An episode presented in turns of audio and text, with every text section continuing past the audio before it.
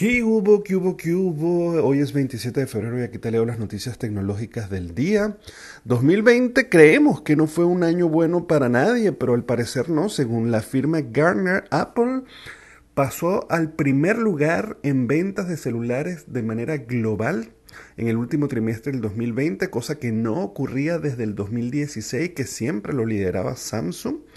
Pero esta vez no. Lo que no sabemos con mucho detalle fue si Apple empezó a vender más y por eso ocupó el primer lugar o más bien fue Samsung que dejó de vender y por eso pues automáticamente Apple siguió siendo el mismo número quizás por un tema de fidelidad que la gente de Apple es mucho más fiel. No lo sé eso es mera especulación. Lo cierto es que desde 2016 eso no ocurría el ranking siempre se mantenía entre Samsung, Apple, Huawei, Xiaomi y Oppo, estas dos últimas peleándose siempre una para arriba, una para abajo.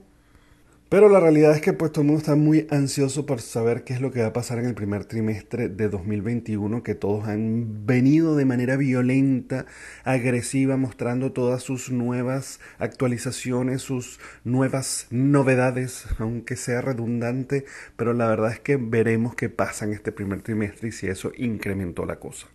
Spotify por su parte está limitando aún más ahora la versión gratuita, este, la cosa como que no está muy buena económicamente y el punto es que a partir de un tiempo que no se sabe desde cuándo comenzó, eh, no puedes enviar eh, música o a que se reproduzcan los altavoces que tienen que ver con Google, el Google Assistant o el Google Chrome.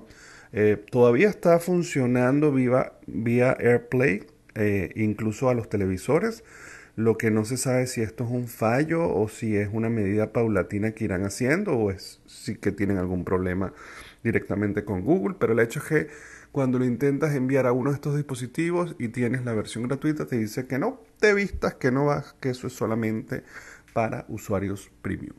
Y Twitter anunció su Super Follow, una suscripción por 5 dólares que, que los usuarios pueden pagar por un contenido exclusivo pues como saben ya esto ha venido ocurriendo cada vez más en las distintas redes sociales, YouTube, TikTok, eh, un poco como para competir a lo que fue Patreon o a lo que es Patreon o incluso una que se llama Subtract o quizás OnlyFans, pero bueno, ya está ha tomado un camino diferente. Pero bueno, el hecho es que esto es una manera de, obviamente para la red social también poder eh, generar un dinero extra porque se cobran una comisión de lo que el usuario paga.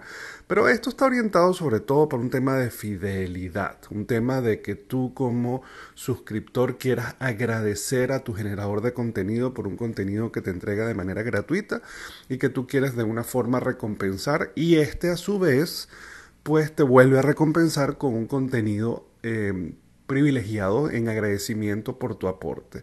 Pero debemos entender que al final todo esto, por ahora o de manera general, la idea es más que todo como una ayuda a tu generador de contenido. Entonces, si lo ves desde ese punto de vista como un agradecimiento y como que sientes la necesidad de poder aportarle de alguna manera, pues este es el objeto de este tipo de funciones.